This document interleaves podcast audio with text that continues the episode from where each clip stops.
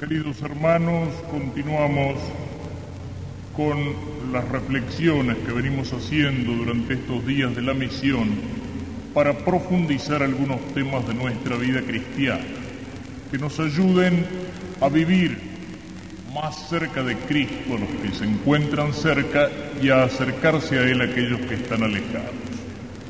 Ayer indicábamos, después de señalar la vida cristiana como un camino que viene de Dios, que me lleva a Dios, que como ese camino lo seguimos libremente, el hombre puede usar mal de su libertad y desviarse de ese camino, y en lugar de dirigirse a Dios, dirigirse hacia la propia destrucción.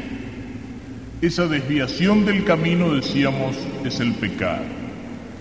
Y aunque en nuestro tiempo se ha perdido el sentido del pecado, porque se enfría la fe, se enfría la caridad, por motivos puramente psicológicos, por motivos sociológicos, es decir, por una mentalidad de masa, de rebaño, por motivos de que nos acostumbramos al mal, sin embargo indicábamos que el pecado no es una tontería, no es una pavada, es una realidad y una realidad trágica, tremenda.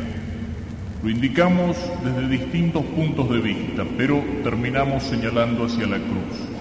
Y diciendo que el mejor resumen de la realidad del pecado es mirar a Cristo clavado en la cruz, a Cristo con su cuerpo destrozado, a Cristo Dios hecho hombre por nosotros, que pasó por el mundo haciendo el bien, enseñando la verdad y prodigando el amor, y que Él carga nuestros pecados, hecho pecado, dice la Escritura no porque Él tuviera pecado, sino porque al cargar nuestros pecados, Cristo destrozado en la cruz se transforma en la imagen viva de la realidad del pecado. Pero decíamos que al mismo tiempo que mirando a Jesús crucificado, cada uno de nosotros puede decir, Cristo está en la cruz por mí, también esa imagen y esa expresión puede tener un sentido distinto. Y decir Cristo está en la cruz por mí puede significar por mis pecados o puede significar por mi amor, porque me amó de una manera inmensa. Y si nos tenemos que pensar en el pecado, no es para angustiarnos, para desesperarnos, para que la conciencia remuerda, sino que es para mirar después hacia la misericordia de Dios. Solo si entendemos la realidad trágica del pecado podemos entender qué grande que es la misericordia de Dios que se hace hombre para perdonar nuestros pecados. Esa misericordia que tal vez en ningún lugar del Evangelio está mejor expresada que en la parábola del Hijo pródigo. Aquel hijo que parte de la casa le pide al Padre que le entregue la herencia y se va a un país lejano. Eso es el pecado volver las espaldas a Dios, volver las espaldas a la casa del Padre, alejarse de la casa del Padre, irse a un país lejano. Y luego en ese país lejano malgastar la herencia. Decíamos que San Agustín definía el pecado como apartarse de Dios, volverle las espaldas y al mismo tiempo poner el corazón en las criaturas de una manera desordenada. Todas las criaturas, todas las cosas creadas alrededor nuestro, son la herencia que Dios nos ha dado. Y Dios creó todas esas criaturas al servicio del hombre para que fueran como una escalera para subir al cielo, para que fueran como un camino para llegar a Dios. Pero el hombre pone su corazón en esas criaturas de una manera desordenada, las usa mal, de una manera torcida, y al usarlas mal peca, las ensucia, malgasta la herencia del Padre como este hijo viviendo como un libertino. Y al final de todo este hijo se encontró con qué? Con que se le acabó la plata. Y cuando se le acabó la plata y se encontró en la miseria, se acabaron las farras y se acabaron los amigos. Los amigos de las buenas, los amigos de la diversión, los amigos de la farra, no son amigos para los momentos difíciles. Y se encontró en la miseria, teniendo que contratarse para cuidar los chanchos por un sueldo tan miserable que ni siquiera le alcanzaba para comer y envidiaba aquello que estaban comiendo los chanchos. Ese es el engaño del pecado y esa es la realidad del pecado. El hombre cuando peca busca paraíso, pero su corazón queda vacío. Se da cuenta de que solo Dios puede llenar su corazón. Las criaturas nos engañan cuando nos prometen una felicidad que solamente Dios puede dar. Ni el dinero mal habido, ni el sexo desordenado, ni los placeres de la vida, ni la fama, ni el odio, ni la venganza, ni la... Ninguna de esas cosas llena el corazón del hombre. Y después que el hombre ha pecado queda vacío, queda miserable, queda con vergüenza y con asco de sí mismo. Y a veces esa es la gracia de Dios. Cuando al pecador le va demasiado bien y las cosas le salen todas redonditas, todas lisas, cree que va a ser feliz para siempre en esta vida. Y a veces la misericordia de Dios trabaja, como dicen algunos, con la mano izquierda de Dios, que es la mano que golpea, que es la mano que hiere. Y recién uno se acuerda de Dios y se da cuenta de cómo es la realidad de las cosas cuando se encuentra en la miseria o en la pobreza o en la enfermedad. Este hijo que se había alejado de la casa del padre necesitó tocar fondo en la miseria para acordarse de la casa del padre. El pecador a veces necesita tocar el fondo de la miseria para sentir nostalgia de la gracia, para sentir nostalgia de Dios, nostalgia de la casa del Padre. Y entonces se produce en este muchacho un movimiento que es como un giro de 180 grados, que es el movimiento de la conversión. Se acuerda de la casa del Padre y vuelve las espaldas a ese país lejano y a toda la miseria que ha encontrado detrás de esa vida aparente de diversión. Volver a la casa del Padre, eso es el arrepentimiento despegar el corazón que está pegado en las criaturas de una manera desordenada y volver a poner el corazón en Dios. Y cuando esa conversión empieza, Dios ya está trabajando allí. Es Dios el que inquieta, es Dios el que remuerde, es Dios el que promueve la mala conciencia. Y eso lo hace Dios por misericordia Dios está llamando, Dios nunca deja de llamar aunque uno pueda apartarse de su gracia durante años y años y vivir hundido en una vida de pecado. Y cuando el Hijo emprende el camino hacia la casa del Padre, el Padre ya lo está esperando. Ese Padre que es la imagen de Dios, de la misericordia de Dios. Y lo ve venir desde lejos. Podemos imaginar el viejo que con sus ojos cansados apoyado en la tranquera, está mirando el camino polvoriento, y eso días y días y años, sin que su esperanza termine. Dios nos espera con paciencia, hasta que en un momento ve la silueta a lo lejos y cuando los ojos del viejo reconocen en esa silueta miserable al hijo que vuelve a la casa, no solamente no se limita a esperarlo, sino que sale corriendo con los brazos abiertos para abrazarlo y cuando el hijo empieza su confesión, Padre, pequé, ya el Padre lo está perdonando. El Padre corre con los brazos abiertos al encuentro del Hijo. Eso también es la imagen de Dios, que cuando nosotros por el pecado le habíamos vuelto las espaldas, Él salió a nuestro encuentro en la encarnación bajó hasta nuestra miseria, se hizo hombre por nosotros y abrió los brazos como para abrazarnos, esos brazos de Cristo clavados en la cruz. Esa es la misericordia de Dios. Y esa es la misericordia que en toda la vida de Cristo se expresa en el perdón de los pecados. Cristo tiene el poder de perdonar los pecados. Lo dice y los judíos se escandalizan. Lo dice cuando le bajaron a aquel paralítico por el techo porque ya no había lugar, no podían entrarlo en la casa donde Jesús estaba y lo bajaron por una claraboya, por un agujero del techo. Y lo que Jesús le dice, tus pecados te son perdonados. Primero se preocupa de la miseria del alma, después de la miseria del cuerpo. Y los judíos piensan, ¿qué está diciendo? Blasfema. Pero Jesús les lee el pensamiento. ¿Qué están pensando ustedes? Para que vean que tengo el poder de perdonar los pecados, le dice al paralítico, toma tu camilla, levántate y anda, y el paralítico se levanta curado. Cristo muestra que tiene el poder de perdonar los pecados. Cualquiera puede decir, yo tengo el poder, pero Cristo lo muestra con un milagro. Los milagros de Cristo confirman las palabras del Señor. Y Cristo, de hecho, cuántas veces en el Evangelio es el Cristo de misericordia que perdona los pecados. Aquella mujer adúltera que los judíos querían apedrear, y Cristo dice, el que no tenga pecado que tire la primera piedra. Y al final se van retirando todos, empezando por los más viejos, y se quedan frente a frente, la miserable, la pecadora y aquel que no tenía pecado. Y Cristo que la mira con una compasión infinita y le dice, nadie te ha condenado. No, Señor, yo tampoco. Vete y no peques más. La perdona, pero le exige la conversión.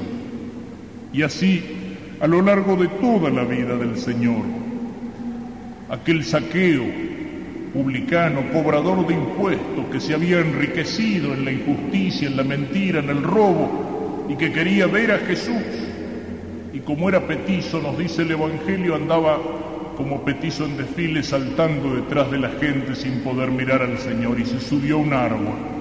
Y la sorpresa es que Cristo cuando pasa debajo del árbol le dice, saqueo, baja de ese árbol que voy a comer a tu casa. Y encuentra el perdón y le dice con el corazón generoso, la mitad de mis bienes la voy a dar a mis pobres, a los pobres, y si he robado algo, le voy a devolver cuatro veces más hasta el último momento de la vida de Cristo, cuando en la cruz perdona al buen ladrón, aquel hombre que había llevado toda su vida en el delito y ese delito lo había llevado a la muerte en la cruz.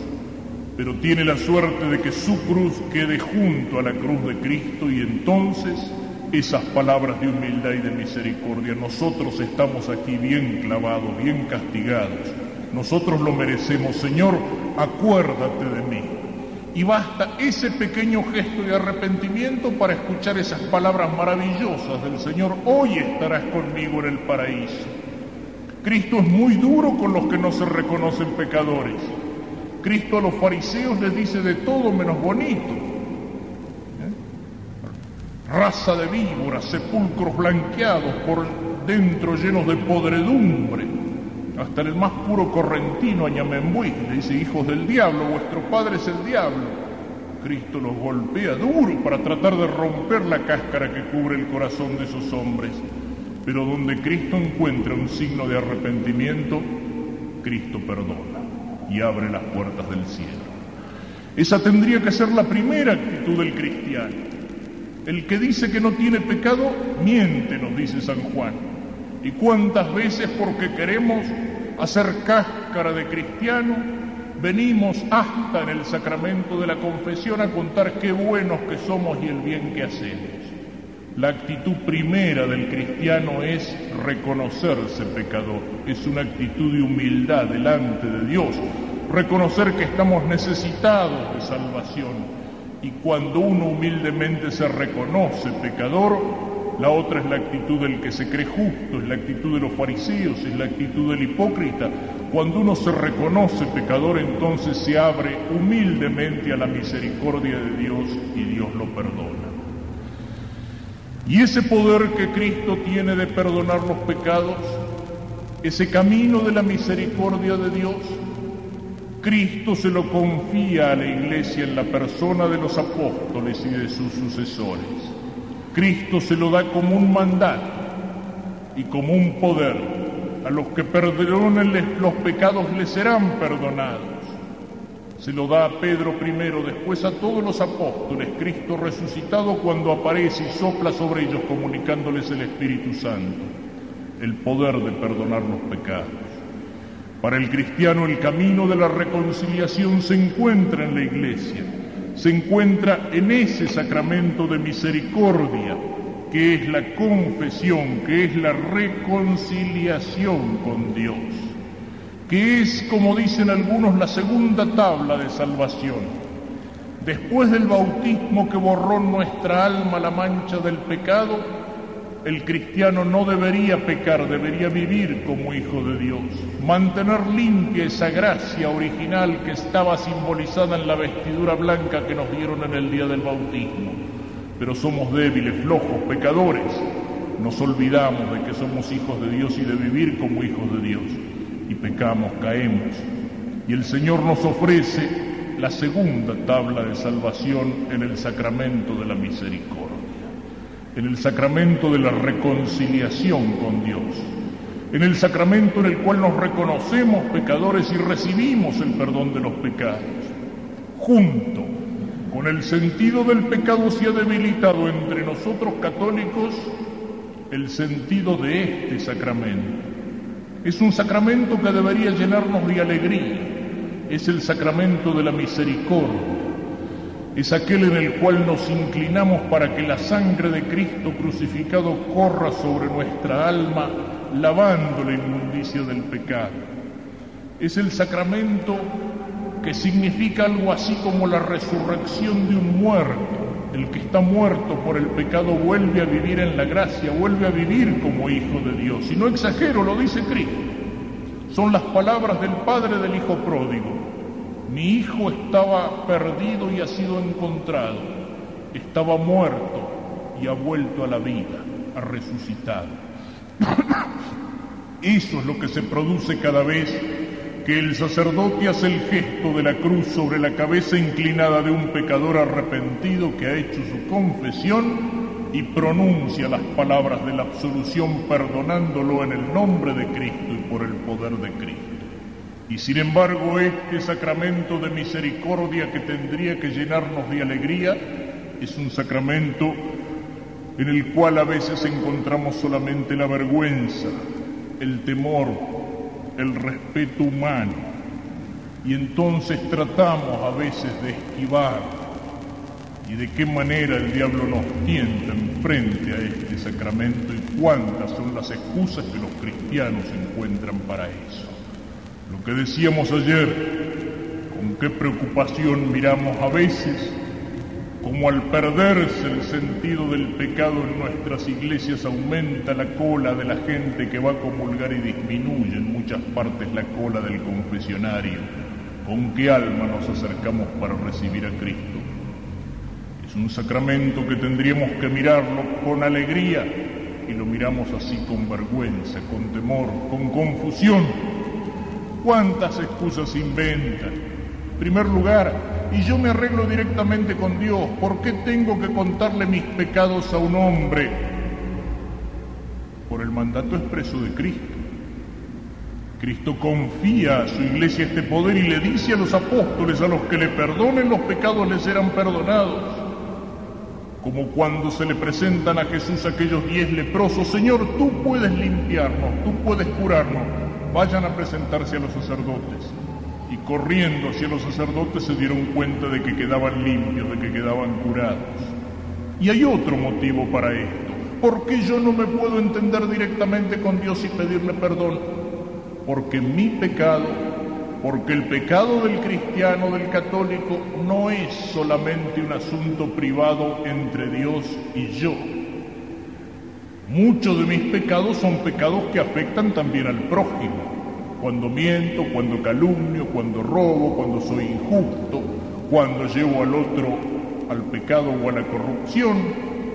Pero incluso, es decir, mi pecado tiene una dimensión social, pero incluso aquellos pecados más íntimos, más secretos, más reservados, aquel mal pensamiento que uno guarda en el interior de su corazón, mal pensamiento de lujuria o de envidia o de odio aquel pensamiento que uno guarda escondido y no lo comunica, aquel odio que se esconde detrás de una cara que sonríe, aquel resentimiento interior, aquel juicio temerario, hasta el pecado más escondido tiene una dimensión social, porque yo por el bautismo he sido hecho miembro del cuerpo de Cristo, que es la iglesia.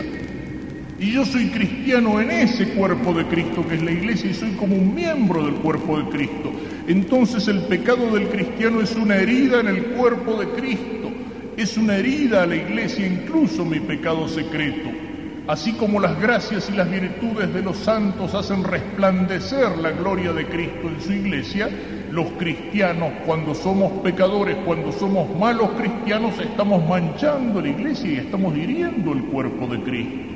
Y por esa dimensión social del pecado, el reencuentro con Cristo, la reconciliación tiene que darse en la iglesia y por medio de la iglesia porque no es un asunto privado entre Dios y yo. Yo, al ser bautizado, recibí en mi alma la gracia de Dios, pero fui hecho miembro de Cristo, miembro de Cristo en su iglesia. ¿Por qué con un hombre? El sacerdote es un hombre, sí, pero es un hombre consagrado. Es un hombre que tiene las manos consagradas por el obispo para bendecir, para tomar el pan y el vino y consagrarlos en cuerpo y sangre de Cristo, las manos consagradas para perdonar y cuando pronuncia las palabras de Cristo se ubica en el lugar de Cristo y perdona en nombre de Cristo, identificándose con Él. Es una estupidez lo de la vergüenza. ¿Saben cuándo tendríamos que tener vergüenza? Cuando pecamos. Cuando yo peco, Dios me está viendo. Dios ve hasta lo más profundo de mi alma y de mi corazón. Dicen los musulmanes, Alá ve una hormiga negra sobre una piedra negra en una noche oscura. No hay nada que se esconda a los ojos de Dios. Y cuando yo estoy pecando, Dios me está viendo. Allí tendría que tener vergüenza. A veces se lo explico a los chicos en el catecismo y les digo, ¿saben? Cuando los preparo para la comunión, digo, ¿saben qué pasa? El diablo nos roba la vergüenza cuando pecamos, para que no tengamos vergüenza de pecar delante de Dios. ¿Y qué hace el diablo con la vergüenza? No sabe qué hacer con la vergüenza, porque como el diablo es sin vergüenza, la vergüenza no le sirve para nada. Entonces la robó y después la devuelve. ¿Cuándo nos devuelve la vergüenza? Cuando tenemos que confesarnos. La vergüenza que nos robó para que pudiéramos pecar delante de Dios sin vergüenza, la devuelve para que tengamos vergüenza delante de un hombre en el momento de la confesión. El diablo mudo, el diablo que trata de taparnos la boca para que no confesemos nuestros pecados, el diablo que trata de hacernos hacer una mala confesión, confesando, como me decía una vez un paisano, solamente los pecados de superficie ¿eh? haciendo como aquellos que al barrer meten la tierra debajo de la alfombra o debajo del ropero en lugar de limpiar bien el cuarto. Ese es el trabajo del demonio mudo y esa es la estupidez de la vergüenza. Vergüenza delante de Dios tenemos que tener en el momento del pecado y no delante del sacerdote en la confesión. Y el hecho de que el sacerdote, aunque consagrado sea un hombre, tendría que darnos todavía mayor confianza para reconocer nuestros pecados porque él como hombre tiene experiencia de la miseria. La experiencia del sacerdote algunos piensan que el sacerdote en la confesión puede estar llevado por la curiosidad para meter las narices en la vida de los demás. Sinceramente no. Sinceramente no. No somos originales para pecar. A cada uno de nosotros mi pecado me da vergüenza porque es mi pecado. Pero para el sacerdote que lleva meses o años escuchando pecados en un confesionario, sinceramente les voy a decir, los hombres en general tenemos muy poca imaginación para pecar. Es una estupidez aquel, aquel antiguo bolero que decía yo tengo un pecado nuevo que quiero estrenar contigo. Es muy difícil inventar pecados nuevos.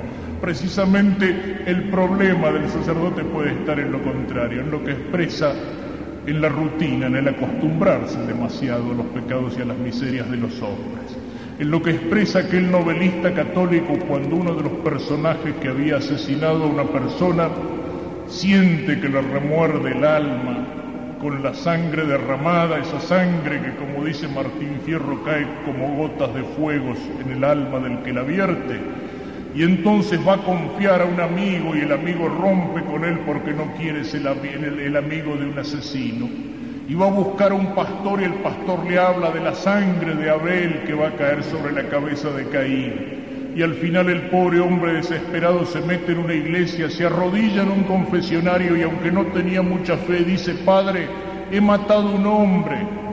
Y el sacerdote con voz rutinaria le dice, ¿cuántas veces?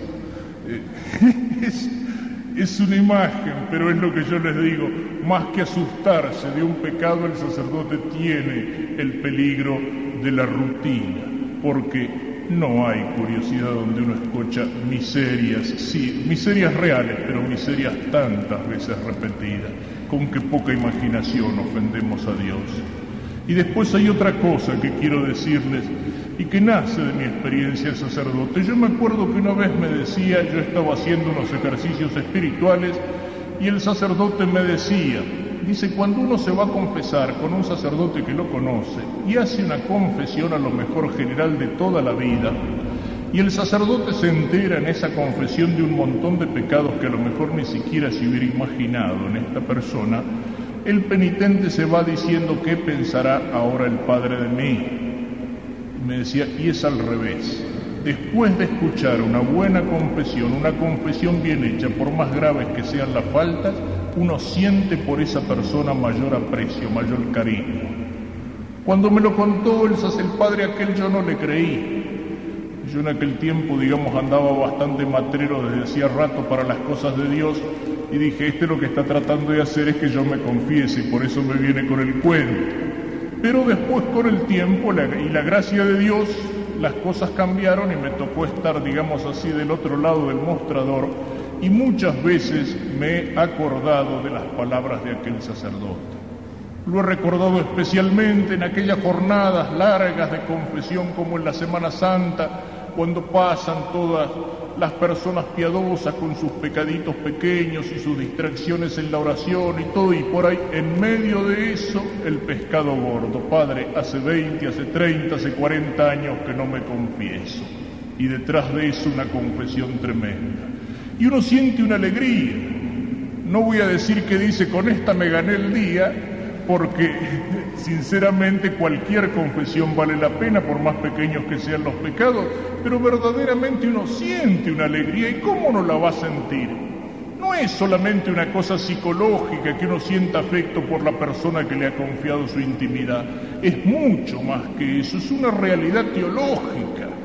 Es aquello que decía el cura Brochero cuando inauguró la casa de ejercicios, cuando puso la piedra fundamental de la casa de ejercicios en la Villa del Tránsito, y al arrojar la piedra dijo el cura gaucho, te fregaste, diablo.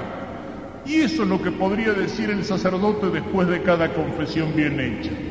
Porque cada confesión bien hecha es una victoria de Cristo y es una derrota del diablo. ¿Cómo no va a alegrarse uno? ¿No lo dice el Señor en el Evangelio? Hay más alegría en el cielo por un pecador que se convierte y la alegría que tiene el buen pastor cuando encuentra la oveja perdida. Entonces la alegría que siente el sacerdote enfrente a una buena confesión, por más tremenda que esa confesión sea, la alegría que siente el sacerdote es una participación de la alegría que llena el corazón de Cristo, del buen pastor, cuando encuentra la oveja perdida. Y por último, en esto pensemos que el sacerdote está obligado al secreto. Y entre aquellas excomuniones que la Iglesia reserva de una manera particular al sumo pontífice, hay dos que se refieren a la confesión y una de ellas al secreto de la confesión. Es decir, que si un sacerdote violara conscientemente el secreto de confesión señalando un pecado y la persona que lo ha cometido, incurre en una excomunión que solamente se la puede perdonar el Papa. Por eso la Iglesia custodia ese secreto. Cuántas cosas que pasan por allí. Yo lo recuerdo. Una vez yo iba en Buenos Aires caminando por la calle y alguien que vio la sotana, por eso es importante que el sacerdote lleve un signo distintivo. ¿Cuántas cosas les podría decir de eso? ¿Cuántos encuentros casuales de gente que se acercó a mí porque me vio vestido como sacerdote? Un hombre que me paró en la calle y me dice, Padre, quiero que me confiese. Tenía un poco de olor a alcohol, al principio pensé que estaba borracho, no, tal vez lo había hecho para animarse. Padre, yo he matado le digo, usted lo ha confesado esto delante de la justicia, no, no me lo han podido probar, pero quiero confesarlo delante de Dios, porque me siento un criminal y sé que el único que me puede perdonar es Dios. Y allí en la calle lo confesé y lo absolví. Y si les cuento esto, no estoy violando el secreto porque ni yo sé cómo se llama, ni lo he vuelto a ver nunca en mi vida, ni ustedes podrían saber. Y allí queda entonces lo tremendo del crimen delante de Dios en el secreto de la confesión, en esa alma arrepentida y en esa alma que escucha por las palabras del sacerdote las palabras de Cristo que lo está perdonando, las palabras de Cristo que lo está perdonando, porque no hay ningún pecado que no tenga perdón de Dios. A veces he escuchado esa expresión, no, mis pecados son demasiado grandes, yo no tengo perdón de Dios. ¡Qué disparate! Parece una actitud de humildad. Yo soy tan pecador que no tengo perdón de Dios. Es, es una actitud de soberbia. Es decir, yo tengo pecados tan grandes que ni Dios me los puede perdonar. No hay ningún pecado que sea más grande que la misericordia de Dios. Donde un sacerdote puede negar la absolución es porque no hay arrepentimiento.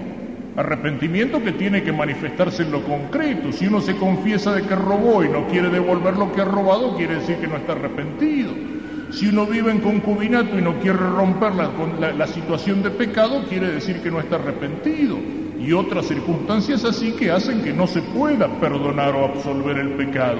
Pero no hay ningún pecado, por más grande que sea, que sea más grande que la misericordia de Dios. Fíjense que San Pedro y Judas, los dos pecaron. Judas vendió a Cristo, Pedro lo traicionó, lo negó. Los dos se arrepintieron, también Judas se arrepintió. Dijo, he vendido la sangre del justo y le tiró las monedas a los sumos sacerdotes de los judíos. Pero ¿qué pasó?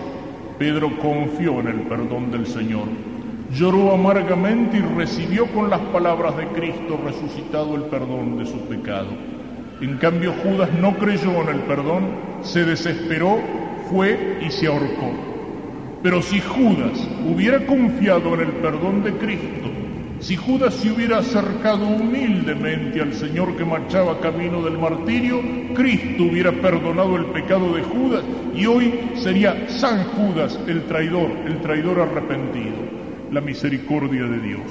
Pensemos en eso, volvamos a mirar el crucifijo como lo hacíamos ayer y pensemos mirando al Señor clavado en la cruz, está allí por mis pecados, pero al mismo tiempo que descubrimos en la cruz como en un libro, como en un espejo, la realidad trágica y tremenda del pecado, volvamos a mirar la cruz para descubrir en ella el valor inmenso, sin límites de la misericordia de Dios, de Dios que por mí se hizo hombre, de Dios que por mí, porque me amó, quiso morir en la cruz.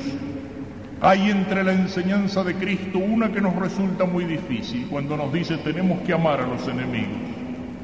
Pero Cristo antes de decirlo lo hizo. Cuando nosotros por el pecado nos habíamos vuelto enemigos de Dios y le habíamos vuelto la espalda, Dios nos amó siendo enemigos.